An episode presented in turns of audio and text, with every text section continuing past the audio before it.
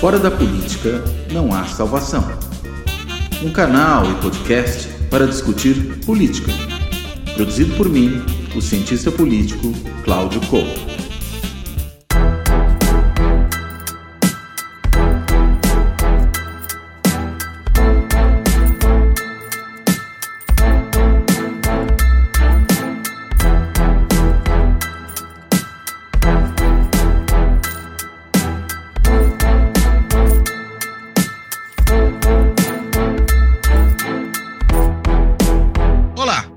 Este Fora da Política Não Há Salvação vai tratar da relação do novo governo e especialmente do presidente Lula com o Banco Central.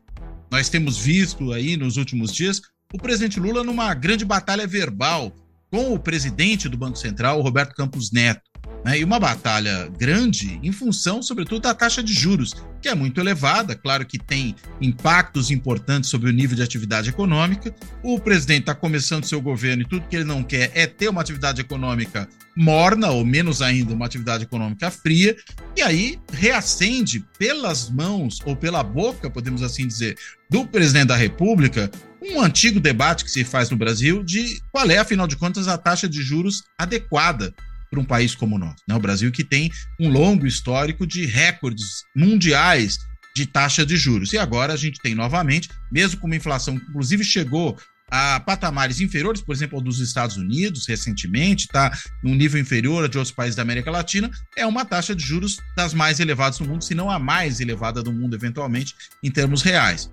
Claro que varia um pouquinho, dependendo do mês, dependendo da semana que a gente está. E o Banco Central vem desde o ano passado mantendo esse atual patamar da taxa de juros e reiterou isso na última reunião do Copom, quando foi anunciada essa manutenção, foi depois divulgada a ata.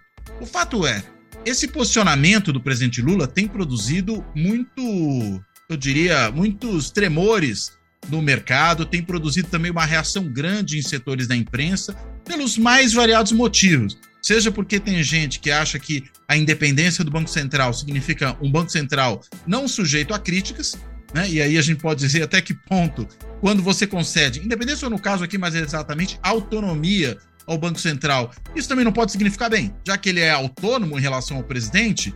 Será que o presidente também não pode criticá-lo, como ele poderia fazer, por exemplo, com um líder de oposição contra líderes de outros poderes? A, a autonomia ou a independência também não produz esse outro efeito, além, claro, do efeito óbvio de permitir que o Banco Central tome decisões sem uma interferência, sem uma subordinação às diretrizes políticas do governo? Né? Acho que essa é uma das questões que a gente precisa discutir. Né? A outra é o que, afinal de contas, está envolvido aí. Porque muita gente pensa nisso como se fosse uma questão meramente técnica, né? como se a economia funcionasse sem a necessidade de discussão de política econômica, que, como a ideia diz, é política também. Né? E o governo que é eleito, o presidente Lula até apontou para isso numa das suas falas recentes, tem o seu plano econômico a ser implementado. Como é que isso funciona numa democracia com uma autoridade monetária que cuida dessa esfera tão importante da dimensão econômica, da dimensão da macroeconomia em particular, que é a regulação da moeda? Então, a gente precisa pensar nessas coisas. Enfim, para tentar entender esse baita quiprocó, essa confusão, o que isso tudo significa, o que isso nos ajuda a entender, não só sobre a política econômica, mas também sobre o significado de um Banco Central autônomo ou eventualmente independente numa democracia. Eu convidei para essa conversa minha colega da FGV do Rio de Janeiro, Daniela Campelo. A Daniela Campelo ela é cientista política, mas trabalha muito nessa interface aí entre política e economia, defendeu seu doutorado na Universidade da Califórnia em Los Angeles, a UCLA, também já foi professor em Princeton e publicou recentemente dois livros tratando aí dessa seara. E eu vou daqui a pouco pedir para ela, quando for se apresentar, também falar dos livros. Né? Melhor que ela mesma dê aí as referências, inclusive editora, onde dá para achar o livro, todas essas coisas eu passo depois a bola para ela. Mas enfim, sem maiores delongas, eu quero primeiro agradecer a Daniela por ter topado fazer essa conversa. Quero lhe dar as boas-vindas. Uh, e começo com uma pergunta que ela pode começar a responder depois de se aprestar de falar dos livros, evidentemente. Que é a seguinte, Daniela, uh, que raio de confusão é essa, por favor? Uma pergunta bem objetiva. Pois então, Cláudio, que, que raio de confusão é essa? É uma confusão razoavelmente esperada. Eu, eu acho que é surpreendente que alguém se surpreenda com essa confusão, né? É, o, o, Lula acabou de ser eleito, é um novo governo que está numa situação de crise econômica, de, de, saindo de uma crise mais séria ainda, de tentativa de recuperação, uma carência de, de, de atendimento social, né, depois de, de todo esse período de, de, muito aumento de pobreza, aumento de desigualdade, e que tem, obviamente, planos para o país. E esses planos esbarram, naturalmente, na política monetária, que hoje é autônoma do Banco Central. Então, é, eu, eu acho razoavelmente natural que o Lula esteja incomodado com a política de juros e acho razoavelmente natural que, que se critique a forma, talvez, como ele tenha é, manifestado esse incômodo. Mas eu acho que assim, é, é, é, não, não tem nada de novo, e essa, essa tensão, na verdade, sempre existiu e existe nas, nas economias. Em qualquer economia, você vê, nos Estados Unidos tem Trump comentando, discutindo é, é Banco Central, enfim, é uma discussão é, acadêmica, inclusive, que não está resolvida. Não está resolvida. Agora, ela não está resolvida, inclusive, do ponto de vista da democracia, né? Porque tem muita, muita discussão de até que ponto faz sentido se dar tanto poder para uma autoridade não eleita, né? E que tem é. mandato fixo, né? Isso, exato. Na verdade, quem o, a pesquisa de, do, do, sobre a autonomia do Banco Central é exatamente é, é, dessa tensão que ela trata, né? A tensão entre delegar uma política que tem um efeito concreto na vida das pessoas, muito concreto, é, para uma agência que não é eleita, né? É a, a ideia do insulamento burocrático.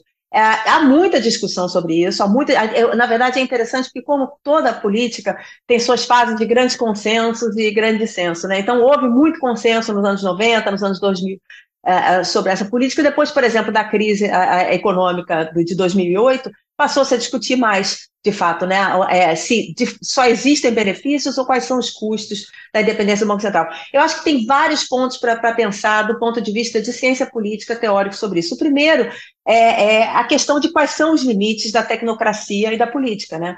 Que atividades devem ser tratadas tecnocraticamente, que atividades são atividades de cunho político. E essa, essa fronteira é muito difícil de definir e ela é definida socialmente. Não existe um certo ou um errado para isso. Então, por exemplo, no caso da independência do Banco Central, o argumento geral é que, que existe uma política monetária, digamos, ótima. Né? Os modelos econômicos tratam de uma política, política monetária ótima, que vai fazer com que a inflação seja mais baixa possível e, e vai, vai, trabalhar nas expectativas dos atores e, e é, sem criar riscos de inflação é, no futuro por conta das expectativas. Agora, é, isso é, um, é uma premissa de um modelo que não necessariamente se configura na realidade. Então, existem muitos trabalhos ah, na área de política, naturalmente, que mostram que características dos central bankers, por exemplo, fazem com que decisões diferentes de política monetária sejam tomadas. Então, por exemplo, o, é, é, o presidente do Banco Central, bancos centrais, onde o presidente vem do setor estatal, tendem a ter um viés uh, de política diferente do viés de política de, de bancos centrais liderados por agentes que vieram do mercado e que vão voltar para o mercado. E que, naturalmente, não só compartilham da cultura do mercado, como, uh, como têm perspectivas de continuar sua carreira por lá. Então, isso é um, é um, aspecto, né? De onde vem o presidente do Banco Central faz diferença empiricamente nas decisões de política monetária, o que mostra que se há uma política ótima, há, há controvérsias sobre que política ótima é essa, né? E, e a outra questão é porque. É, e quem é, vai é, conduzi-la, né? e quem vai, quem vai conduzi-la. E, e, a outra questão que eu acho que é importante é que há um argumento que a política que, de, que deve ser insulada é uma política que não tem cunho redistributivo. E, naturalmente, a gente pode discutir se a política monetária tem ou não tem cunho redistributivo. Por exemplo, na Europa, discute-se que entre países houve cunho redistributivo com decisões do Banco Central Europeu. Então, eu acho que é, é sempre uma fronteira difícil de definir, e a gente pode seguir adiante e falar: olha, política fiscal talvez devesse ser isolada do presidente, porque, como a gente viu no, no ano passado, um presidente querendo ser eleito com um Congresso favorável passa qualquer gasto. Então, tiremos a política fiscal. Aí a gente pensa uma política de segurança, talvez. Então, assim, que política merece ficar com os políticos? Que, que política, de fato, funciona melhor uh, com tecnocratas? É uma discussão que tem que ser feita, é uma, é uma decisão social, não é, uma, não, é, não é matemática, não é uma regra divina, é alguma coisa que pode ser discutida nos seus custos e nos seus benefícios. Aliás, parece que é uma coisa que vale muito, né? Pelo menos é, é, é, isso que a gente tem visto ser implantado na regulação, né? Quando você fala de política regulatória, você pensa em autonomia. Então, você tem as agências regulatórias em diferentes setores da economia, você tem o Banco Central, que é um regulador da moeda, né? Inclusive do preço da moeda, a gente pode assim dizer. É, será que isso tem mais a ver, não com insulamento em qualquer área, né? Você falou da segurança, por exemplo, né? Que aí é uma área, digamos, finalística é. do governo, mas eu tô é, eu, eu, na verdade, falei segurança outras, porque né? eu me, porque eu me lembro quando eu trabalhava, trabalhei no governo uma época, o Luiz Eduardo Soares, na época, fez um. Eu, eu, justamente pensava muito sobre essas questões de tecnocracia, e o Luiz Eduardo Soares, na época, escreveu um artigo dizendo: olha, a política de segurança tem que ser insulada dos, dos incentivos políticos. E aí eu pensei, bom, realmente chegamos. Qual, qual, onde é que a gente consegue. As PMs definir? concordam também. pois é. Aí imagina, por exemplo, é, quando, exatamente no período que eu trabalhava no governo, a gente tinha tem a agência reguladora de energia elétrica do Estado, que era considerada completamente capturada uh, por agentes privados. Então, assim, eu acho que a ideia da, do tecnocrata, ne, tecnocrata neutro, sem desejos ou preferências e que não é capturado por ninguém completamente independente é uma fantasia de modelos econômicos que não deve ser entendida como um retrato da realidade. Na realidade, não existe autonomia completa, existem pessoas que têm um background, que têm pontos de vista, que têm culturas diferentes, que têm interesses diferentes, uh, e, e, a gente precisa entender, como, como, como, os cientistas políticos gostam de fazer, entender que interesses estão em jogo e para quem que, que, certas agências ou que certos atores estão, estão quem, a quem eles estão atendendo. Acho que esse é o ponto. É, eu me recordava de uma discussão né, que se fazia antes dessa nova legislação, que estabelece, de fato, uma autonomia de júri do Banco Central, é, o quanto os presidentes do Banco Central tinham sido ou não independentes no passado. Então, se falava, ah, na época do Fernando Henrique havia uma grande independência do Banco Central, né? Teria sido assim com o Gustavo Loyola, foi assim com o Gustavo Franco, né? e aí veio Lula, quando indicou Meirelles, tudo bem, mas aí veio a Dilma, colocou o Tombini, que aliás era servidor de carreira, né? Uh, e aí pronto, acabou a autonomia do Banco Central. E aí eu me perguntava o seguinte, não sei o que, que você acha disso. É, olha, o problema é, esse presidente do Banco Central, no caso Tombini, ele tem menos autonomia ou ele simplesmente está mais alinhado com o ministro da Fazenda, que por sua vez era um ministro da Fazenda uh, de perfil não ortodoxo. Né? Porque quando a gente pega os outros, né, bem, você tinha o Malan no Ministério da Fazenda e você tinha o Loyola, o Gustavo Franco, também eles presidentes do Banco Central de perfil ortodoxo, tanto quanto Malan. Quando você tem depois o governo Lula, no primeiro momento você tem lá o Palocci, com o Marcos Lisboa, você tem a ortodoxia no Ministério da Economia ou da Fazenda, né? E você tem também a ortodoxia no Banco Central. Sai o Palocci, entra o Manteiga, aí você tem um heterodoxo na Fazenda, um ortodoxo no Banco Central. Aí quando chega a Dilma, é o Manteiga heterodoxo com o Tombini também heterodoxo. Né? Será que o problema aí não é menos falta de autonomia, muito mais, não só alinhamento, mas alinhamento em torno de quais ideias econômicas? Pois é, eu, eu acredito que exista, sem dúvida, para se fazer uma, uma crítica de que o Banco Central não está sendo autônomo, é preciso mais do que o Banco Central está atuando de uma. é, é, é, é, preciso mais do que observar simplesmente a política do Banco Central. Né? A gente precisa entender todos esses outros fatores que estão no entorno. Por exemplo, no caso, eu, eu acho que foi, foi, houve uma evidência de autonomia, como, como a gente estava conversando um pouquinho antes de começar. No caso do, do Roberto Campos Neto, por exemplo, que tinha um alinhamento com o ministro da Fazenda, da Fazenda, mudar os nomes da economia, né? Do, da economia do Bolsonaro, então teria, vamos supor que não, não houvesse independência, teria um incentivo para ter baixado taxa de juro em período pré-eleitoral. Por outro lado, o Roberto Campos, de fato, participa desse consenso mais ortodoxo, é uma pessoa do mercado que tem um compromisso também uma carreira que não vai terminar ali como, como, como presidente do Banco Central. Então, eu acho que são vários incentivos diferentes, são pontos de vista diferentes. Eu acho que fazer essa, essa, eu acho que a gente pode comentar sobre certas políticas e inferir certas coisas sobre as políticas, mas para dizer que existe uma relação causal, aí eu acho que realmente é uma questão de trabalho acadêmico e é preciso mais do que simplesmente olhar é, para o que o, o, o, o, Banco Central está fazendo. Então, por exemplo, existe trabalho acadêmico que mostra, sim, que dependendo do, do, do, do, tipo de carreira, existe, as decisões são diferentes. Existe trabalho acadêmico que mostra que no FED as, as expectativas sobre indicadores econômicos variam se o, o, exemplo, os diretores do Banco Central são é, tendem a ser republicanos ou democratas. Então, assim, não é a ideia de que é todo mundo neutro é, é uma fantasia. Ela existe. A questão não é que, que com isso a gente descarte completamente a autonomia, não é verdade. Eu acho que é importante entender, né?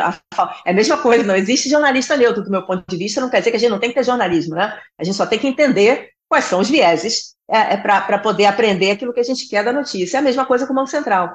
Há benefícios incontestáveis de ter alguma autonomia em relação à, à política econômica. Agora, o que, qual é o custo disso? Eu acho que é fantasioso dizer, olha, não tem custo nenhum, só tem benefício. Não tem custo sim, e talvez a gente esteja disposto a abrir mão de algum grau de, de, é, de digamos, de é, controle sobre a política monetária por conta de certos benefícios, ou que a gente não queira ir tão longe, por exemplo, como dar a independência do Banco Central, porque aí talvez os, os, os custos sejam maiores que os benefícios. Mas acho que essa é uma discussão que tem que ser feita abertamente, sem os dogmas uh, que normalmente a gente vê, que são, são questões que não podem ser discutidas. Acho que pode e deve ser discutido nos seus custos e nos seus benefícios.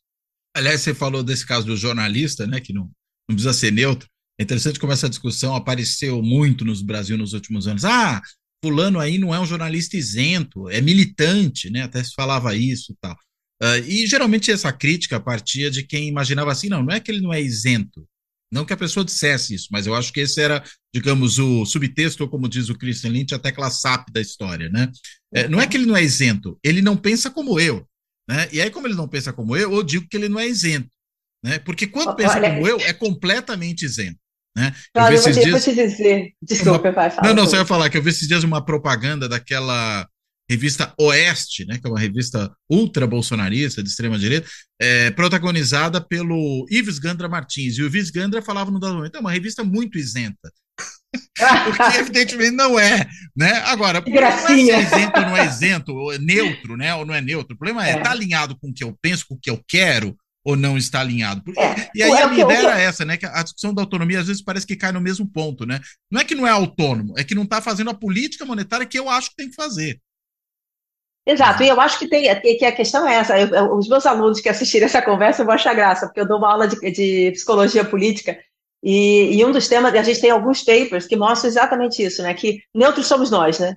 Hum, Os outros todos são viesados. E quando eu vejo cientistas políticos alegando neutralidade, então eu fico mais impressionada ainda. Eu acho que o que a gente pode fazer é revelar o nosso viés. Então, Os outros é que têm sotaque, é... a gente não. É claro, a gente não. Então, eu acho que nessa questão do Banco Central é isso. É preciso entender quais são os vieses, de onde eles vêm, quais são os custos e benefícios, e, e, e, as decisões são tomadas socialmente. Não tem regra natural. O ótimo econômico existe em modelo de economia, e é nisso, né? É ali que ele existe. Não no mundo real. Não no mundo né? que a gente vive. Não no mundo. Não, existe no mundo no modelo, né? Não no mundo propriamente dito. Acho que é o problema é... do, dos, dos, teóricos é exatamente que eles se apaixonam tanto pelo modelo que, que quando a realidade funciona de forma diferente, o problema é dela, né? Exatamente, a realidade que está inadequada. Agora, é. É, nesse caso aqui, né? Você, enfim, como é que você enxerga essa crítica do presidente da forma como está acontecendo ao presidente do Banco Central? Primeiro, a gente tenta muitas vezes especular sobre qual é a intenção, afinal de contas, do presidente. Se ele está só rabugento, e aí fica batendo no, no, Banco Central, ou se ele, na realidade, tem um objetivo mais específico com isso, né?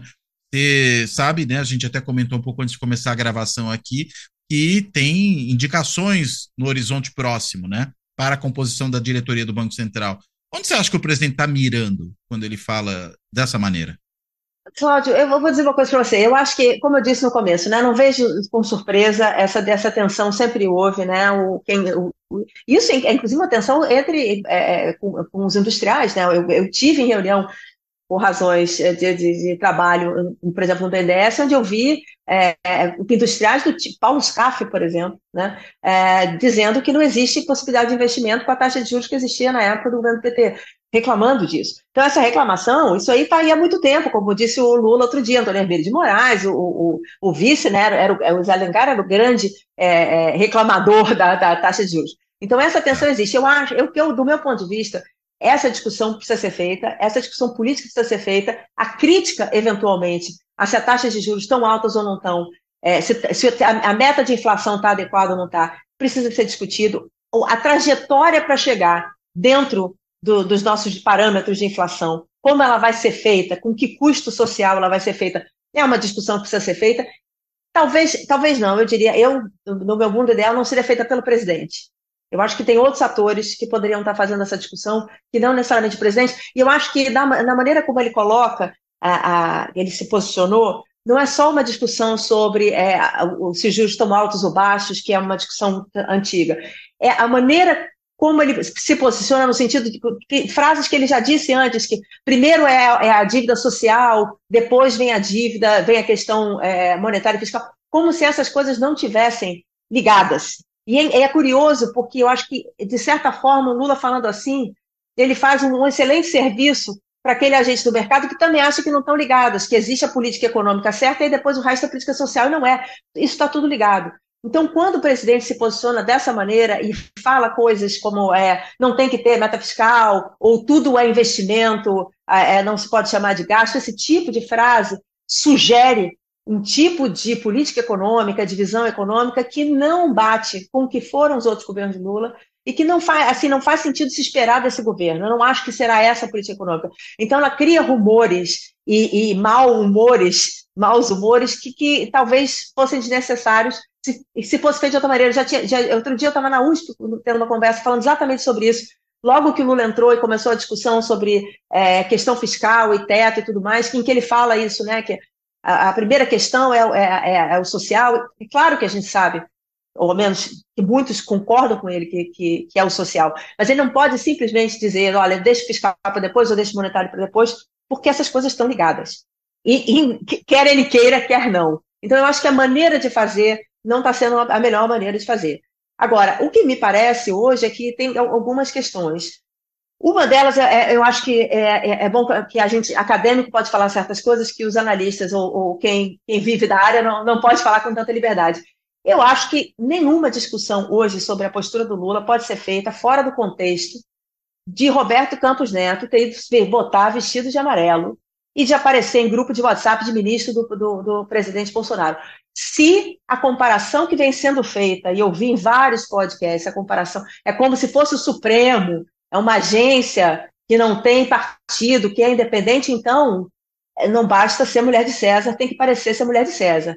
Ou seja, alguma compostura da parte do presidente do Banco Central é preciso exigir sim, como a gente está exigindo de volta a compostura dos militares que foi perdida nesse governo.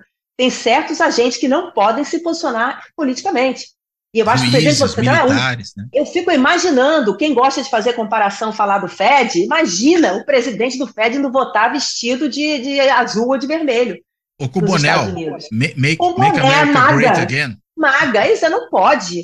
Então, assim, isso não pode. Eu, eu, digo assim, eu acho que nesse momento os ânimos têm que acalmar, eu espero que eles acalmem. Das duas partes, parece que assim, o Haddad vem fazendo esse trabalho, Roberto Campos Neto deu uma baixada de bola, eu acho que isso vai alguma conversa vai haver. Mas eu acho que para o futuro, se a gente quer institucionalizar independência do Banco Central, tem que institucionalizar punição para atuação política do, de, de, de, atores do Banco Central. Então, não é possível sair vestido de amarelo e dizer que é um agente independente, que não tem partido, que não tem preferência política. Ele pode ter as preferências políticas dele, só que ele não pode oficializá-las e sair sendo fotografado por aí. Isso aí é o fim da pecado. Eu acho que merecia para essa discussão um pedido de desculpas do Roberto Campos Neto para começar a conversa e dizer isso aí realmente não faz nenhum sentido. Eu me equivoquei e vamos conversar agora de, de né, em outros termos daqui para diante como o presidente do Banco Central independente que ele deseja ser ou deseja ser visto como, né? Eu é, acho isso um ponto muito importante. É, tem que ser uma postura muito parecida com a de juiz, né? Eu exato, exato. Esse é o ponto, né? exato. Né? Eu acho que quem faz a comparação quem, os defensores da independência do Banco Central, da autonomia do Banco Central, em geral, fazem esse tipo de comparação.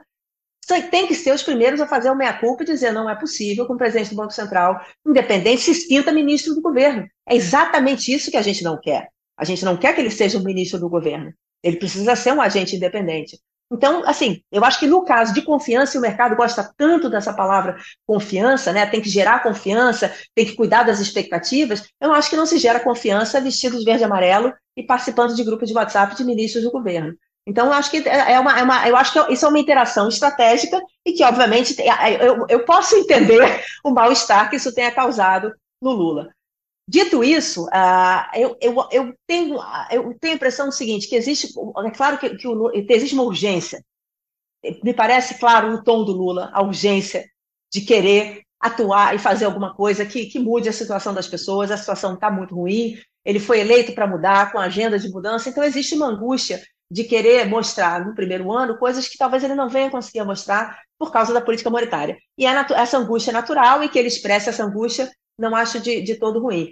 É, agora, ele tem é, instrumentos à sua mão para lidar. Então, por exemplo, isso, isso já é, é, todo, todos nós sabemos. Ele, o Conselho Monetário define a, a, a, meta de inflação, né? não é o Banco Central que define a meta de inflação. É, então, aliás, isso sentido, que vai dar a diferença entre independência e autonomia, né? Ex exato. Então, há, que há, há a possibilidade de se, do, do, do ministro da agora Fazenda é, chamar a reunião, ou na reunião de junho, definir uma meta de inflação mais alta, isso tá, tá, é, é, liberdade do, do, governo fazer, é liberdade do executivo fazer, né? Então, é, não é que não exista nenhuma margem de manobra para o governo, existe o apontamento do diretor de política monetária, que eu acho muito importante a gente ver como isso vai se dar, porque eu acho que ele vai dar muito tom da relação entre esses dois agentes, o executivo e o Banco Central. Se de fato for um, um diretor com uma, uma, uma, trajetória completamente diferente, uma visão completamente diferente, escolhido, é, digamos, um, confrontando é, preferências do Roberto Campos Neto, e vice-versa, né? se for alguém completamente alinhado com ele, tudo isso são sinais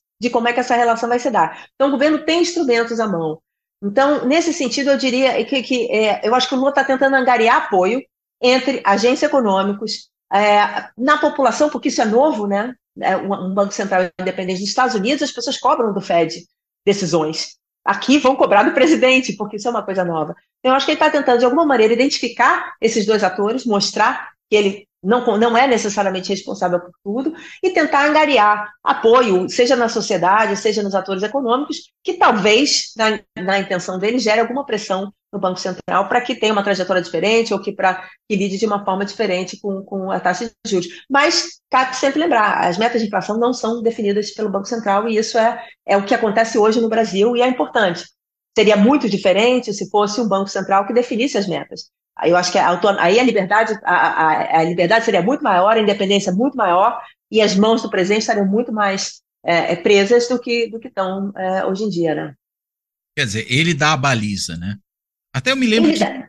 quando se o baixou dele, né, o regime não. de metas, né? É, quer dizer, ele, o Conselho Monetário Nacional, dá a baliza, né?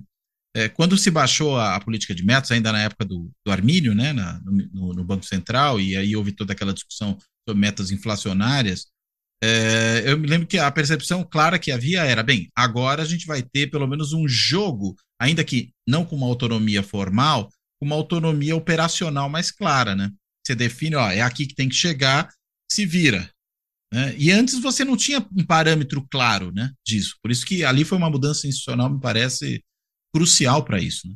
Pois é, eu acho que, na verdade, quando o Lula, por exemplo, compara a independência do Roberto Campos Neto hoje com a do Henrique Meirelles, o Henrique Meirelles era considerado, era visto, mesmo pelo mercado, como um, um, um diretor do Banco Central, presidente do Banco Central muito independente, porque também era outro que tinha um compromisso com um determinado público ambiente, tem uma determinada cultura, é uma pessoa que vinha, tinha uma, né, uma posição proeminente no, no, no setor financeiro, então, é, nesse sentido, eu acho que dificilmente ele seria é, capturado, digamos, pelo governo, ele possivelmente é, é, sairia antes disso, e o Lula, naquele momento, precisava muito daquele selo de confiança, porque era uma ele, ele encontrou, o Brasil estava, a situação internacional era ruim, a situação do Brasil era difícil, e ele precisava reverter, é, de alguma maneira, essas percepções. Agora, de fato, é, numa situação mais favorável, ele poderia ter tirado o, o Henrique, se não tivesse sido o, o, o fantástico boom das commodities naquele período e a situação tivesse mais tensa, menos desfavorável para o país, talvez o Lula tivesse tirado o Henrique, ele podia fazer isso, né? Tirar o Henrique Meirelles e colocar alguém que baixasse os juros. Então, é diferente ter um presidente do Banco Central que não pode ser demitido, ao menos não por conta de sua política monetária.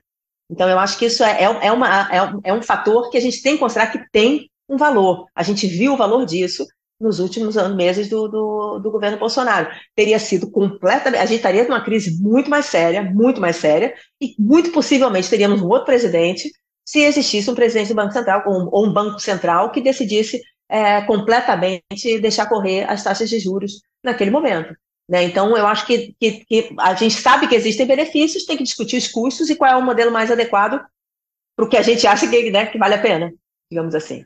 É, e interessante só lembrar né, que o Meirelles foi o mais longevo presidente do Banco Central da história. Né? Ele ficou pois os então. oito então. anos do governo Lula, né, os dois governos Lula, né? É, é Exatamente. no cargo. Né? Exatamente. Né? Agora, é, agora, eu acho assim, e tu, dito tudo isso, eu acho que é, é, não se pode fazer, como você falou no começo, né, o fato de existir um Banco Central autônomo não quer dizer que não exista uma, uma política monetária que não possa ser contestada, questionada, O Brasil hoje tem, como você disse, as taxas de juros mais altas é, do mundo, eu estava checando antes de começar, mais alta mesmo, né? Nós temos inflação menor, fechamos no 22 menos do que Chile, menos do que, do que Colômbia, menos do que outros países. Existe toda uma discussão que eu acho que é uma caixa de Pandora interessantíssima da economia, de por que o Brasil tem esses juros historicamente mais altos do mundo, né? Existe uma discussão que eu não vou nem entrar no mérito, porque tem economista que chega discutindo isso, mas de fato é uma característica, quando Lula disse a cultura de juros, é uma característica muito particular do Brasil, esse nível de juros, por, dado, mesmo considerado o tamanho da dívida, mesmo considerado a questão fiscal. Então, é, como é que se resolve isso?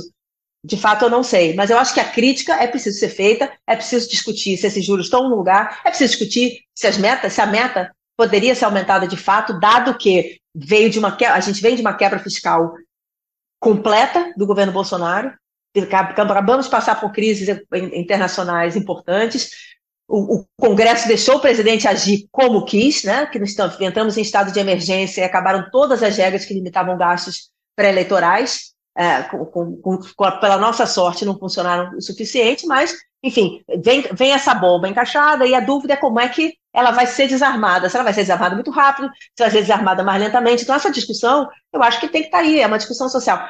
Eu acho que Lula, se eu puder achar, estou achando demais, eu diria que Lula, Lula talvez não fosse o ator para fazer isso. Eu acho que tem outros mais qualificados e ele, nesse momento, enquanto presidente, porque ele precisa. É qualificados é, para fazer a crítica, né? Você tá qualificados para fazer a crítica e bem posicionados politicamente para fazer a crítica e que podem fazer a crítica sem, com menos custos do que a figura do presidente. Né? O Lula não fez essa crítica no, nos governos passados. Ele estava, de certa forma, acima dessa questão e, e tinha outros para fazer por ele. Eu acho que, que era, uma, era uma posição melhor, mais beneficiosa, é de maior benefício. Mais benéfica, né? Mais benéfica para ele. É. Até engraçado que nesses dias, diante dessa situação, ele chegou a comentar o seguinte: ele falou, ah, lá no meu primeiro governo tinha o Zé de Alencar para fazer isso por mim, agora não tenho mais. Aí eu fiquei pensando na hora que eu ouvi ele falar isso, falei, bem, mas será que ele está querendo dizer que o Alckmin não quer fazer essa crítica? Né? Porque ah, é. dá para dá dá para ter esse subtexto. Sim, né? não, não, não vai ser o Alckmin que vai fazer essa crítica, não vai é, ser o Alckmin então, que vai fazer é. essa crítica mesmo.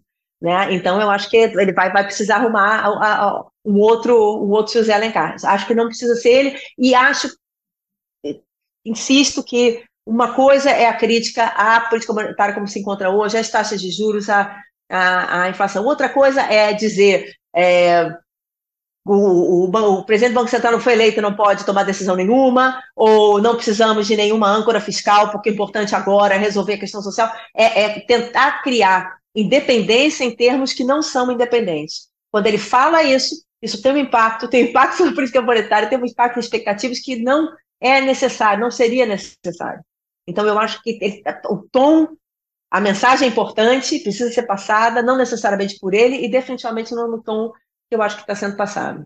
Agora, de novo, são seres humanos, não são máquinas, e ele está, talvez, de certa forma, existe um ressentimento ao fato de que a, a postura do, do, presidente do Banco Central realmente não foi, não foi adequada, sob nenhum ponto de vista de absolutamente ninguém que defende a independência do Banco Central. Pode nos querer falar nisso, mas é, uma, é, é fato, né? É, pouca gente falou. Até ouvi gente falando disso, mas realmente se falou muito. Eu acho que as pessoas falam ampassando de uma coisa que não é ampassando. É, se é para falar de é independência, é precisamos falar de independência mesmo. Independência é não ter partido, é não manifestar preferência política. De preferência, ninguém tem ideia de qual é a preferência política é, do, do juiz, do Supremo, do militar ou do presidente do Banco Central. Acho que é essa é a ideia. É interessante você estar falando isso. Eu me recordo assim, quando na, no Brasil, né, os cientistas políticos começaram a se preocupar com questão de Banco Central, ainda lá nos anos 90. É, me lembro que talvez a primeira pessoa que eu tenha visto falar disso na época foi a Lourdes Sola, né, quando ela começou a olhar para esse assunto. E ela falava uma coisa muito interessante, isso ainda era governo Fernando Henrique. Ela dizia assim: olha, é, o interesse que eu tive de estudar esse assunto é porque a gente está falando de uma autoridade política não eleita que nem o judiciário. E aí, tanto que o que, que ela fez? Ela foi conversar com muita gente, pegar uma literatura de estudos sobre judiciário para poder tentar pensar Banco Central. E, de fato, eu acho que existe aí uma semelhança. Mas, claro, isso quando você pensa Banco Central independente ou autônomo. Porque no caso daquele, até eu lembro de falar para ela em tom de brincadeira, falou: "Ah, Lourdes, mas esse aí, esse Banco Central não é autônomo, a gente está falando praticamente do da, secretar, da Subsecretaria de Política Monetária da Secretaria de Política Econômica do Ministério da Fazenda. Ou seja, não tem é, é, autonomia nenhuma, né? Isso faria. É. Aí, quando veio a, a, a, o regime de metas do Fraga, eu lembro também de manter essa conversa com a Lourdes e falar: olha, agora dá para falar em alguma questão de autonomia, porque isso aqui muda completamente. Nunca me esqueço de um seminário que a gente fez no antigo IESP, né, o Instituto de Estudos Sociais e Políticos, né, em que foi chamada até aquela, puxa vida, como ela chama, esqueci, aquela jornalista que mexe com a economia do valor, agora me fugiu o nome dela, uma veterana, mas enfim, daqui a pouco eu me lembro o nome dela que me, que me escapou. Uh, e exatamente era disso que a gente estava falando ali, né, discutindo esse tipo de assunto. Pois é, eu acho, eu acho só, é, é, é, de novo, essas coisas têm ondas, né? Tem, tem períodos de mais consenso, menos consenso. Eu me lembro quando eu me formei uh, em engenharia, na verdade, a, na minha vida anterior, eu, e eu trabalhei no, no, mercado financeiro, trabalhei no Pactual, era um período do começo dos anos 90, período do, do Fernando Henrique, de muito consenso sobre uma série, sobre tudo, privatização de tudo. Eu trabalhava, trabalhei no governo do Estado com, com o Banco Mundial na época, era privatização de tudo, tudo. Não existia um critério, é, talvez exatamente certo tipo de, de, de, de, política, certo tipo de mercado faz mais sentido, não é outros mercados nem tanto, certo tipo de atividade. Essa, essa discussão é, mais elaborada sobre isso não existia, era um dogma, como eu acho que a independência do Banco Central, em certo momento, foi um dogma é, do tipo que não se pode discutir. Se você, e eu acho que isso acontece muito com os dogmas econômicos, se você está discutindo, você não entendeu. Né? A gente vê muito isso na economia. E eu acredito que isso tenha mudado de certa forma. Eu acho que existe mais revisão sobre o que é esse papel. Nos Estados Unidos, a época que eu estava em Princeton foi a época que teve a crise é, financeira, muito questionamento sobre a capacidade de isenção do Banco Central, a capacidade de regular, né, porque os agentes que estavam criando os novos é, instrumentos financeiros eram tão bem remunerados que eles não, não, não conseguiam ser captados para o Banco Central, então o Banco Central não tinha capacidade de regular os novos instrumentos. Então, muita discussão sobre o que, que o Banco Central pode fazer quando você tem uma taxa de juros que é zero, e ficou zero tanto tempo, que, que poder sobre isso, é, é, sobre, sobre a economia ele tem? Outra discussão importante na Europa, que como o Banco Central, de certa forma, passou a vincular decisões de política monetária à política fiscal dos governos. Então, é, é, de alguma maneira, essa autonomia na política monetária pode se tornar também um certo controle da política fiscal. Se você for perceber, o Roberto Campos Neto fala isso, né? Que então é preciso que sejam realizados né, os planos fiscais do governo, a âncora e tal, para que as expectativas baixem e a, e a política monetária caia. Então, é uma política monetária que tem seus tentáculos em outras políticas também. E, e, então, nesse sentido, tem impactos políticos, sim, tem impactos distributivos, sim, e tem custos e tem benefícios, como toda qualquer política e decisão institucional. E eu acho que precisa ser discutida sem dogma, é, entendendo que, o que são esses custos e benefícios. Eu acho que esse, esse momento mais recente da literatura está muito mais crítico e muito mais, é, digamos, mais elaborado, mais sofisticado na discussão do Banco Central do que aquele consenso é, pé firme que a gente via nos anos 90, começo dos anos 2000. Eu acho isso interessante. Mesma coisa discussão de política industrial, por exemplo. A, a volta de discussão de política industrial, de que tipo de política pode vir a funcionar, agora que a gente sabe melhor avaliar a política pública e tem melhores instrumentos para avaliar a política pública, para não simplesmente dizer, olha, isso aí é substituição de importação, não pode, não pode, nenhuma política fiscal pode, nenhuma política industrial pode. Algumas talvez funcionem, outras não. Então, eu acho que é, é esse tipo de discussão que a gente precisa ter calibrar mais, né? Os pontos, senão Exato. fica uma questão religiosa, de fé. Né? É, é, é, exatamente. É de fé. Agora, é, retomar um ponto, né? A partir do que você falou agora, me, me ocorreu a retomada de um ponto de algo que a gente já colocou, né? O que você colocou na realidade. Você mencionou a questão de que a origem dos diretores do Banco Central, ou do presidente principalmente, ela conta, né? Vem do setor público, vem do, do setor privado. Uh, e tem aquele velho problema da chamada porta giratória, né? Porque o Banco Central, o quê? Ele é autônomo, mas autônomo em relação a quem? Ou em relação ao quê? Ele pode ser autônomo em relação ao governo, mas ele é autônomo em relação a certos agentes de mercado, né? Porque, afinal de contas, você tem essa capacidade, digamos, de potencialmente cooptar certas uh, figuras que atuam na área pública, sobretudo na área da regulatória, para depois irem trabalhar muito mais bem remuneradas, né? Você chamava aqui a atenção para a questão da remuneração uhum. alta, maior, né, no, no, setor privado do que no próprio Banco Central, mas, digamos, sinaliza ali para frente, com essa remuneração alta como um atrativo, isso não prejudica também essa autonomia? Até porque né? Aquela história, ah, eu vou ganhar um pouco menos agora, né? Mas vou ganhar muito mais ali na frente. É, quer dizer, é, abro mão de consumo presente em nome de consumo futuro, e muito consumo Exato. futuro. Exato. E, e, quantas agências reguladoras não têm essa mesma ideia, né? Exato, mesmo problema. Consegue né? essa mesma lógica. De novo, é, a gente não vive num vácuo, né? Então, sim, todas essas questões estão, tão, tão, têm que ser contempladas. No caso, por exemplo, desses trabalhos acadêmicos mais recentes que eu estou falando, é isso, não é só. Tem, existe uma parte que é cultura, né? Você cresce num determinado ambiente e acredita, você tem uma visão de mundo que é daquele ambiente. Quando eu trabalhei no Pactual, era uma visão de mundo muito clara e muito claramente diferente quando eu trabalhei na Secretaria de Planejamento é, do Governo do Estado. São, são pessoas aculturadas de forma diferente, têm visões muito diferentes, e eu acho que parte da história é essa. Mas tem a outra parte que é o interesse, sim, então, se eu sou, eu trabalho numa agência reguladora e crio é, dificuldades ou problemas para certos agentes, uma vez que eu saio dessa agência, é, é, é, vai dificultar a minha trajetória posterior. Então, é claro que isso aí existe, e, de novo, não quer dizer que o Banco Central não, de, não deva ter autonomia, de forma alguma não é isso que eu estou dizendo. O que eu estou dizendo é que a gente precisa entender isso como qualquer decisão política de, de, de que uma sociedade é, tem que fazer, é considerando seus, seus prós e seus contras, sem a fantasia, primeiro dogma, né, de que está definido isso aí, quem, quem, quem é contra não entendeu, e segundo, entender quais, quais são os interesses que estão uh, no entorno, para tentar, inclusive, desenhar um modelo de independência ou a forma de fazer que consiga minimizar uh, essas pressões, né? Eu acho que, é, acho que é por aí. E me parece que isso mudou muito da pandemia para cá, né?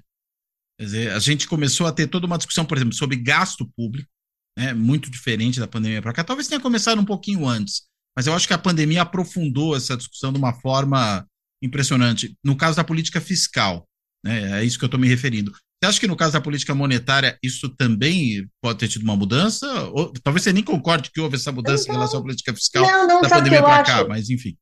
Então, o que eu acho é o seguinte, eu acho que eh, da, da, da maneira, ao menos como os modelos entendem a independência do Banco Central, como eu estava te falando, existe uma, uma, uma, premissa que existe um ótimo, né? uma taxa de juros ótima que vai manter a inflação no seu patamar mínimo, com, com razoável, digamos assim, né? não, não zero, mas que, e, e que, e que isso vai ser uma coisa positiva para o país, no futuro para todo mundo.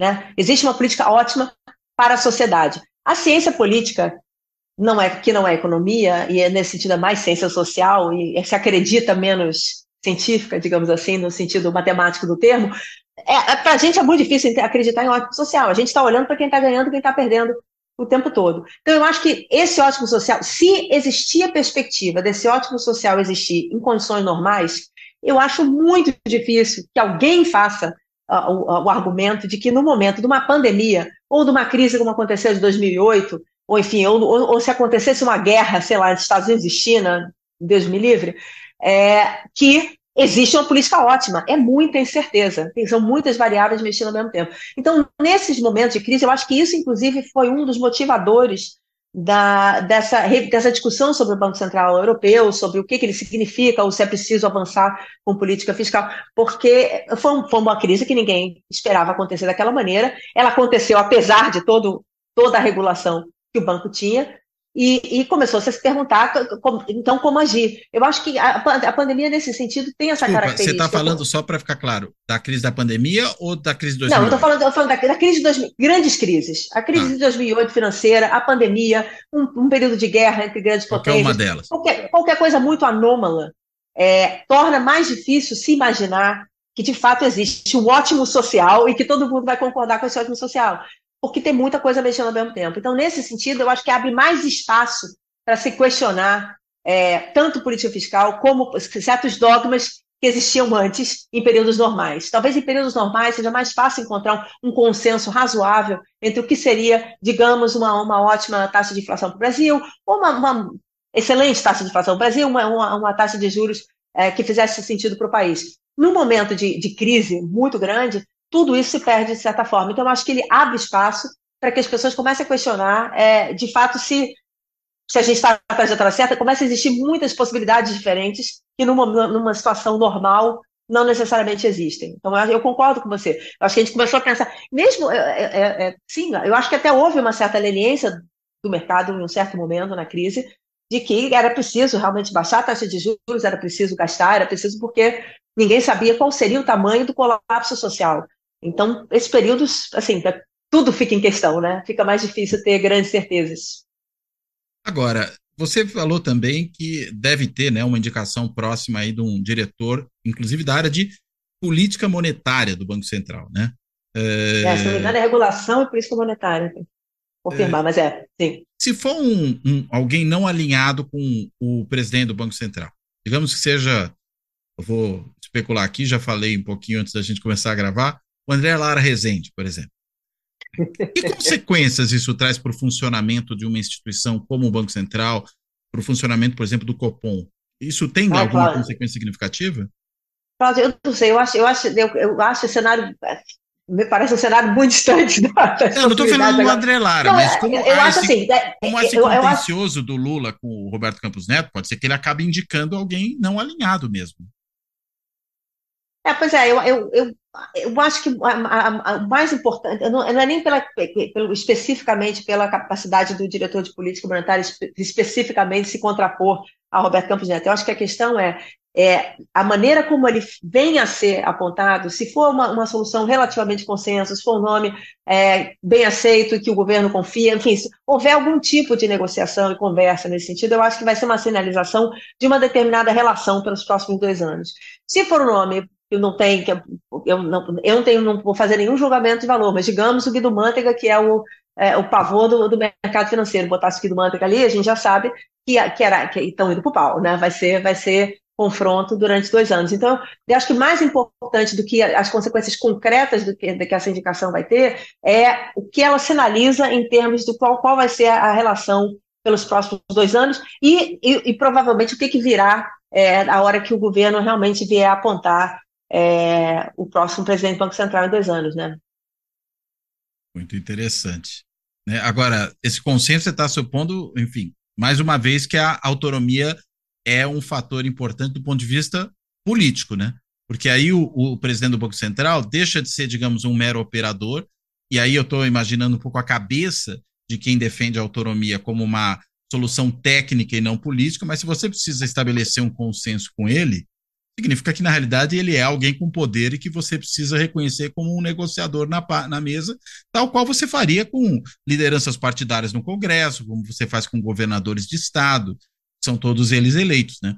É, de novo, fazendo uma analogia, é mais ou menos como eu negociar com comandantes militares quem é que eu vou indicar para lhe substituir ou para ocupar uma certa posição de comando no meio das Forças Sim. Armadas, né?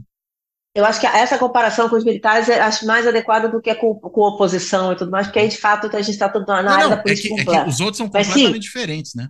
Sim, exatamente. Eu concordo com você que eu acho que é, à medida em que se, que, que, se sinaliza, se coloca um diretor é, de política monetária completamente, é, é, com uma visão completamente oposta de mundo ao presidente do Banco Central, está claro que existe uma, intenção, uma, uma tentativa, de alguma maneira, de frear essa é, essa autonomia do Banco Central. É, é, uma, é, uma, é uma visão que acho que revela um desconforto com a, com a autonomia do Banco Central, que eu não acho que necessariamente deveria ser o ponto de discussão do governo hoje. Eu acho que, que ganha-se mais discutindo a trajetória, discutindo as metas, discutindo é, é, é de fato o que, que, vai acontecer com essa política monetária do que a autonomia nesse momento. Eu acho que o Lula tem essas, essas, esses instrumentos à mão, né? existe o, o Conselho Monetário com influência do, do, do Executivo, existe esse apontamento do, do, do diretor, ele tem é, coisas que ele pode fazer que, de certa forma, dão alguma margem para ele de manobra em relação à política monetária ou alguma, alguma maior influência. Eu acho que discutir autonomia hoje, o custo político é imenso, é, o custo econômico está sendo grande nesse momento, a gente está vendo né, nas curvas de, de, de juro futuro, eu pedindo para um amigo meu do mercado mandar as curvas, é, é, curioso a gente ver, porque, por exemplo, quando houve a, a invasão do Congresso, não mudou curva nenhuma, né? É, tinha a perspectiva de um colapso político econômico no país que a gente não sabia do que, que ia dar, né? Talvez uma, sei lá, uma mudança de regime. Assustou e as curvas estão lá. As curvas estão lá. Aí o Lula fala em autonomia, que acabar com a autonomia do Banco Central, o negócio sobe. Então, o, o fato é. é que o mercado é um dado, isso é uma coisa que eu, eu, eu vou falar até no, um pouco mais dentro da minha pesquisa, que é uma coisa que eu sempre digo e acho que é importante repetir sempre, que o, o mercado é um dado e o mercado nem é, é o, digamos assim, o qualificador, aquele, é aquela entidade que dá um selo de qualidade para as políticas do governo, como certa mídia trata, não é. O mercado quer ser pago, o mercado quer investir, quer ter retorno, quer emprestar dinheiro e receber o dinheiro de volta. É basicamente isso. Então, não é um selo de melhores qualidades políticas. O objetivo de um governante é muito maior, é muito mais amplo do que o mercado. Se o mercado, por exemplo, tivesse preocupação com isso, um governo que destruiu qualquer capacidade de educação durante quatro anos e que vai ter que ser reconstruída, seria um governo desagradável para o mercado, porque a gente sabe que no longo prazo isso é uma tragédia para a economia, mas o mercado não é, ele é curto prazista, ele quer receber o seu dinheiro, quer fazer o seu investimento, e eu, isso não é uma crítica, isso é só um dado real do que é o mercado. Então, uma constatação, é, né? Exatamente, nem é a, a, gente que quer destruir o, o, o governo e o país, é um, que é um conluio para se contra, para acabar com o crescimento do país para destruir o governo Lula, porque até porque é difícil ter conluio no mercado, né? Porque se um acha uma coisa, outro acha outra e vai cada um para um lado, é muito difícil ter esse acordo, né? O mercado tem, tem alguma, né? É, é, tem competição, né? Tem, existe competição, exatamente. Então, é, por exemplo, a mesma coisa quando o, o, o mundo inteiro baixou juros, tá? tinha dinheiro entrando né, no Equador, na, na, na Bolívia, mesmo com agendas de governo completamente é, negativas ao mercado, porque era muito atraente financeiramente. Então, o mercado não tem essa, essa, esse, essa intenção maldosa que às vezes parece. Por outro lado, ele definitivamente não é um selo de qualidade política, não é o guia, o horizonte do que é política certa, é a política que o mercado gosta, de jeito nenhum. Então, eu acho que é nesse, dessa maneira que o governo tem que dar. O mercado é um dado, hoje é um dado, hoje é, certo tipo de, de comunicação gera ruído que tem custo real, quer se goste, quer não. Herdamos essa, essa tragédia fiscal do governo Bolsonaro. Isso é um fato. E, e o mercado não vai dizer, olha, eu quero, vou, vou aceitar diminuir meu retorno aqui, ou de repente não receber é, pagamento da minha dívida, porque afinal era o outro governo. Não existe isso, né? A, a, a economia é economia e é o que se tem. Então, nesse sentido, eu acho que esse, devia se trabalhar mais com o mercado como um dado, entender um pouco mais como é que essa dinâmica funciona, porque eu acho que não é, não é que essas discussões não precisam ser feitas, eu só acho que elas têm sido feitas de uma maneira uh, equivocada desde o do, do dia 1 um do governo. E pela pessoa é, errada. Né? Pelo meio, e pela tá pessoa errada, pela pessoa errada. Porque uma coisa é criticar, outra coisa é mostrar que não entendeu. Porque quando você diz não é preciso ter é, âncora fiscal nenhuma, regra fiscal nenhuma, eu acho que isso mostra um, um pouco entendimento de como é que a economia funciona. Isso é assustador. Uma coisa é ter, você ter um entendimento e ter uma opinião divergente. A outra coisa é, é mostrar um, uma compreensão equivocada da coisa. É dizer quem não foi eleito não pode, não pode tomar decisão. Não, não é assim que funciona. Então, esse, esse tipo de frase, essa maneira de colocar, eu acho que é equivocada. Eu entendo a urgência e entendo o incômodo com a, postura do, do, do, presidente do Banco Central, mas eu acho que, que, o presidente não, não devia se comunicar assim, muito menos ser ele a pessoa a comunicar. Inclusive eu espero porque... que, que isso aí seja só uma reação de imediata e que, que com o tempo a coisa se tome uma forma mais elegante. É, inclusive assim. porque isso pode ser um tiro no pé, né? Isso pode solapar o próprio esforço do governo de fazer avançar a sua agenda econômica, em primeiro lugar, né? e aí eu estou pensando muito na reforma tributária, na né? necessidade do novo modelo de âncora fiscal e tudo mais, uh, e também criar tanta instabilidade que prejudica, inclusive, o crescimento que o governo quer, e também pode ter efeitos negativos sobre a inflação, né? Pois é, não, e eu, eu entendo também do outro lado, do lado do governo, quando eventualmente alguém fala, oh, mas aí falar contra o mercado, aí o mercado piora logo a expectativa, os juros já só dá uma sensação que você não pode fazer nada, que o mercado é, é, o rei e é quem determina tudo. Eu entendo do lado do, de quem está fazendo a política uh, esse incômodo, porque de fato é incômodo e de fato o mercado foi extremamente leniente com o governo Bolsonaro. Fato, não é com Lula e não tem jeito. Isso é dado também. Isso não vai não vai mudar ao mesmo curto prazo. Então tem certas. Eu acho que a questão é entender quais são aquelas limitações que não que não, não aquilo que não vai mexer e, dado que não vai mexer, como é que se maximiza a resposta do mercado ao governo na situação que a gente está. E é o tal negócio, essas condições, no meu livro, que eu, justamente que eu estudo, é em que condições o governo, o mercado consegue disciplinar ou não política econômica, consegue, de certa forma, impor uma agenda econômica a governos de esquerda ou não. Tem certas circunstâncias em que não tem muito para onde correr. A situação é tão, tão limitada, existe tanto recurso saindo do país, crise é, cambial, crise de todo tipo, que atrair o mercado passa a ser importante para gerar alguma estabilidade, atrair é, o investidor. Tem outros momentos, e a gente viu isso na América Latina na década passada inúmeras vezes, em que os governos tiveram uma autonomia enorme de fazer o que quisessem, gastar como quisessem, inclusive mal, se quisessem, e, e o mercado tinha muito pouco a dizer, porque é, o mundo estava muito favorável, tinha dólar entrando em todos os países e, e, o mercado virou muito pouco necessário naquele momento. Então, eu acho assim, que é preciso entender em que momento a gente está, o que dá para fazer e fazer o melhor que dá para fazer.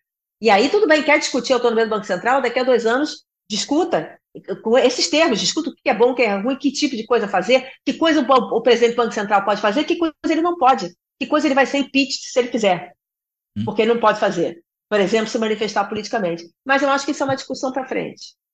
Perfeito. É, olha, você pode discutir política no sentido de política pública, mas é bom não discutir a institucionalidade que dá a base para essa política, né? É isso que você está colocando. Pois é, eu acho que é importante. Eu acho que a gente pode até discutir a institucionalidade, mas não neste calor. Sim, sim, não nesse momento. Política né? monetária, é, pois é, eu acho que não, acho que pode ser feito melhor do que está sendo feito.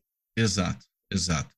Daniela, quer falar um pouquinho dos seus dois livros? Que acho que eles ajudam a pensar essas questões todas, né?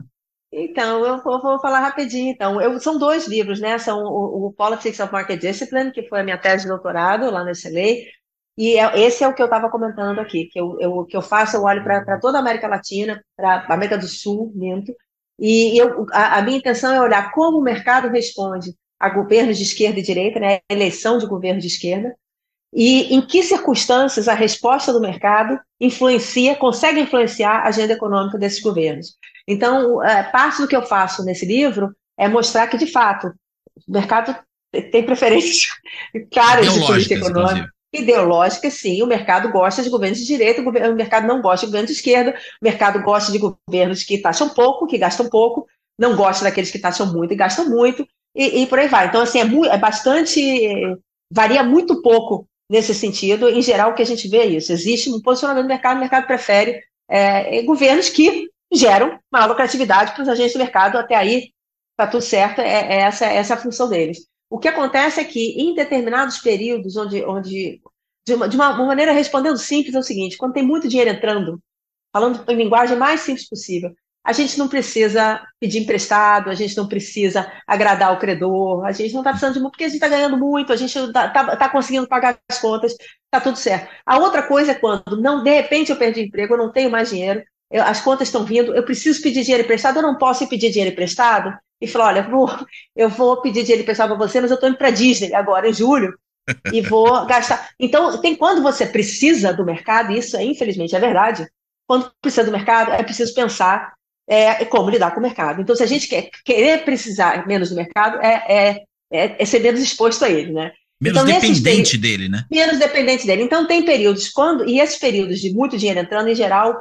são quando duas coisas estão acontecendo. Quando tem commodity subindo, preço de produto básico, porque é quando entra, jorra dinheiro, joga dólar na América do Sul, e quando os juros americanos estão baixos e os investidores ficam mais é, atraídos por juros altos, que é o nosso caso aqui, então eles vêm para os mercados emergentes. Então, no livro eu mostro em que condições o governo está com as mãos mais ou menos atadas para responder às preferências do mercado. Esse é, o, esse é o primeiro livro, e a América do Sul, é o, é o, eu tenho um carinho por ele, que foi minha tese de doutorado.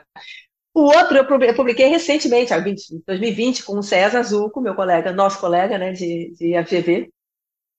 E, e esse outro livro é interessante porque a gente parte mais ou menos do que a gente, do que, dessa premissa do primeiro livro. O César vinha trabalhando com voto econômico, na né, relação de economia e voto no Brasil, e eu vinha dessa constatação de que em certos ciclos o, o governo tem mais ou menos liberdade. E eu queria saber se nesses ciclos, o governo tinha mais ou menos liberdade com relação ao eleitor também. Como é que o eleitor responde a esses ciclos de economia muito favorável ou economia muito desfavorável?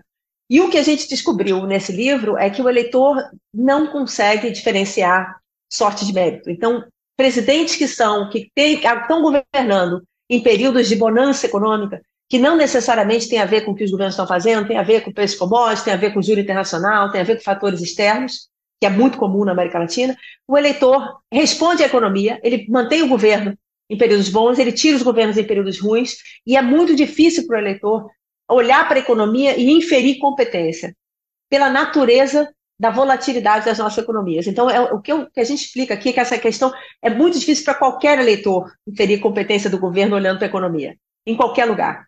Só que na, em muitos lugares, na, nos países desenvolvidos principalmente, a economia tem muito a ver com o que os governos estão fazendo e menos com choques externos. Nos mercados emergentes, a economia tem muito a ver com choques externos. Então, tem muito a ver com sorte, né? ou, ou má sorte. naturalmente. E o eleitor não consegue, ele, quando ele responde à economia sem saber disso, às vezes ele está, às vezes, não, muitas vezes, ele está votando no presidente sortudo, na presidente uhum. sortuda, ou, ou tirando é, o presidente azarado, que não é o que a gente quer. Né? Então, do ponto de vista de democracia, para a gente isso é um problema. Então, vou fazer um último ponto aqui, que aí eu vou parecer o Roberto Campos Neto.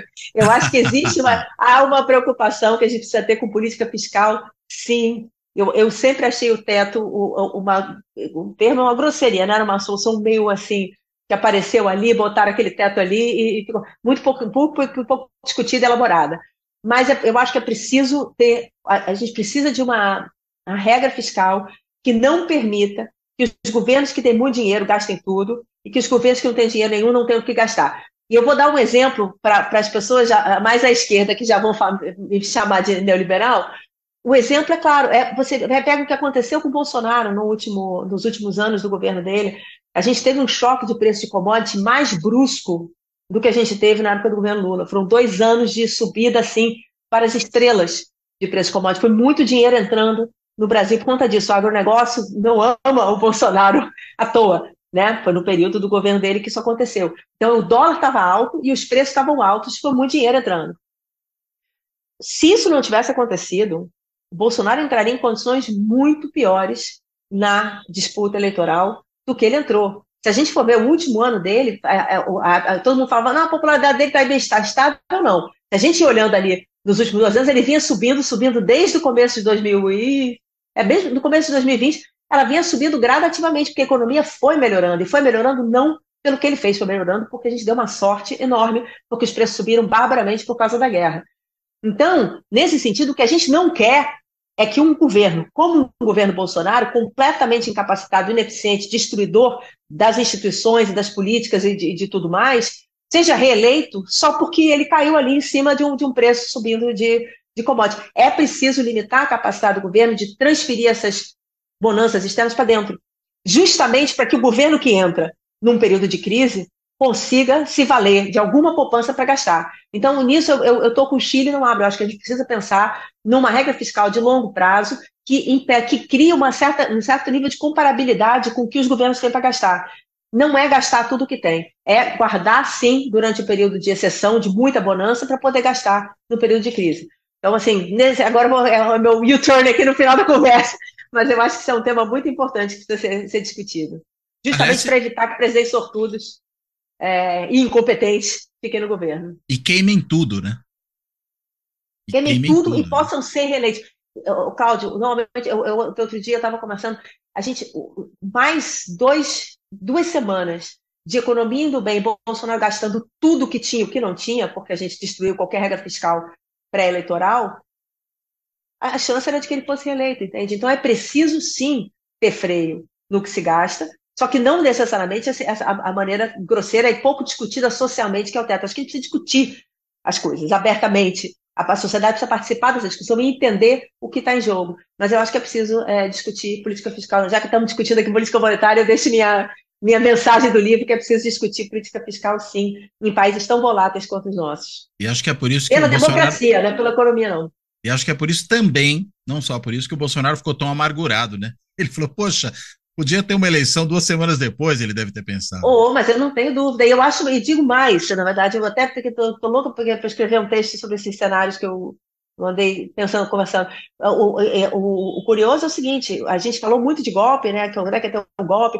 Uma coisa é você pensar PM, policiais militares dando um golpe, né? Coisa muito improvável, difícil. Outra coisa, pessoal, os militares dando um golpe, no sentido de, de entrar na rua, tanque, de garantir a continuação dessa essa fantasia aí que eles tiveram, fizeram, sei lá, vocês andaram conspirando aí. A probabilidade do evento deles já era baixa. Agora, imagina se com esse empurrão das commodities, o empurrão do Congresso que tirou todos os freios é, de gasto do governo, e o empurrãozinho que a Polícia Rodoviária Federal deu no dia da eleição, uhum.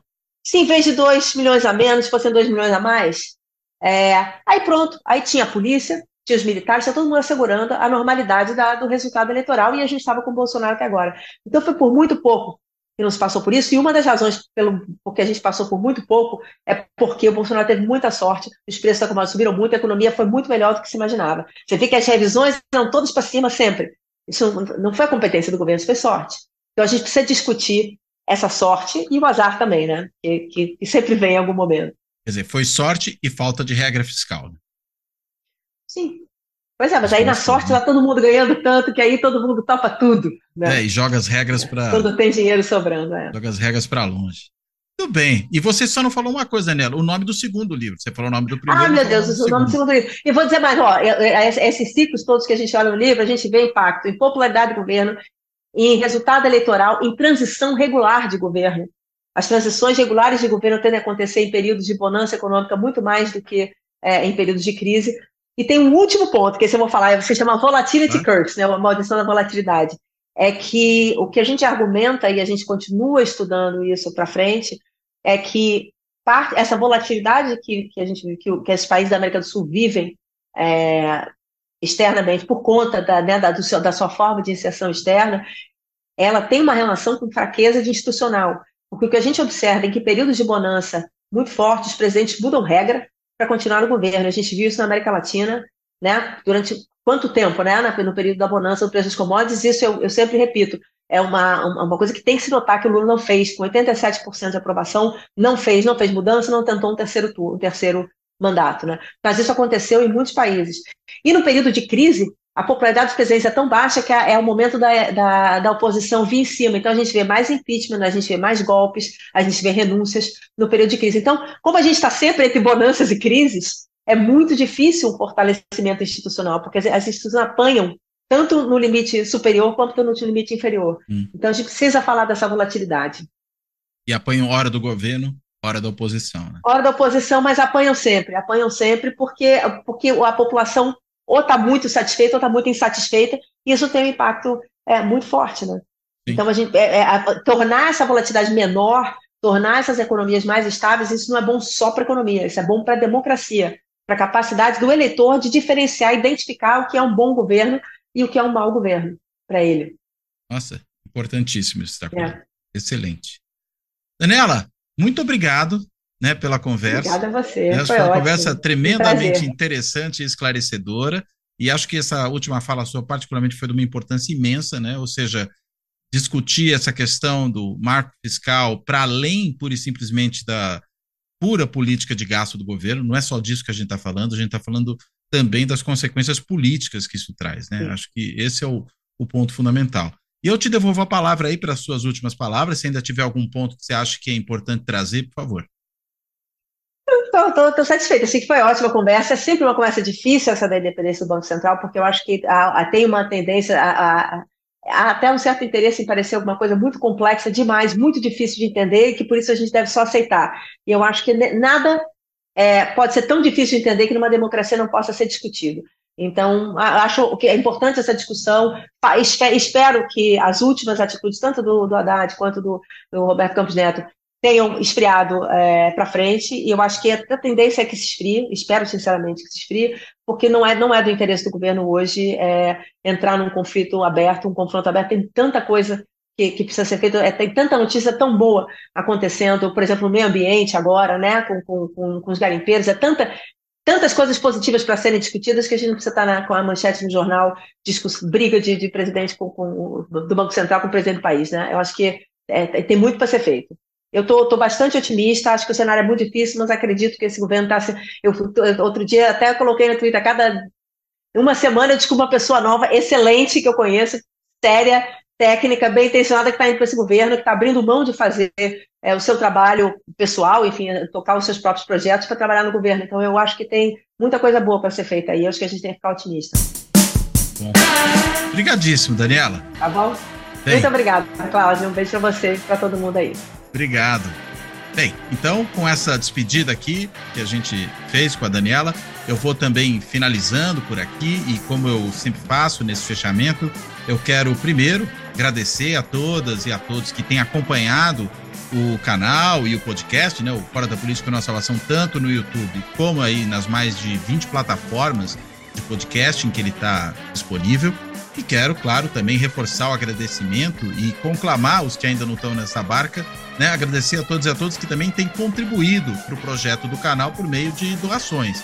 né? Seja por meio do botãozinho lá do YouTube, do Valeu Demais, né? Você dá um cliquezinho lá, pode fazer uma doação pequenininha, pontual, seja por meio de quem está se eh, inscrevendo no clube dos canais, né? Não é se inscrever no canal, mas no clube dos canais, tornando membro do canal, que permite também uma contribuição do valor que você achar que deve, periódica.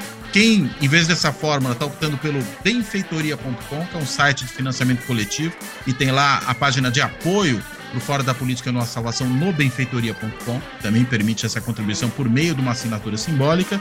E, finalmente, né, já que a gente falou tanto aqui de mercado financeiro e de Banco Central e de coisas que tais, quem prefere fazer um Pix. Né? E para quem prefere fazer um Pix, o Pix do canal é o e-mail de contato do canal, que é, como a ideia sugere, contato arroba fora da política no salvação.info. Repetindo, inclusive, para quem quiser escrever para nós, contato arroba fora da política não há salvação.in. Bem, então, de tudo isso, terminamos por aqui. Até a próxima.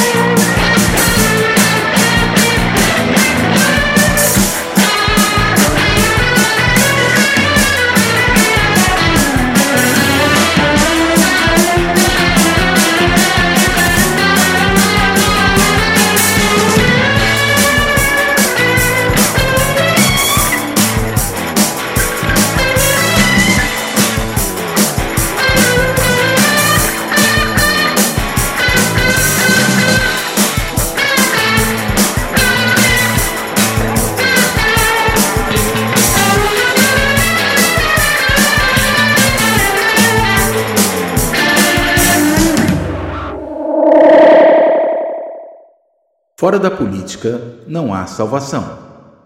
Um canal e podcast para discutir política.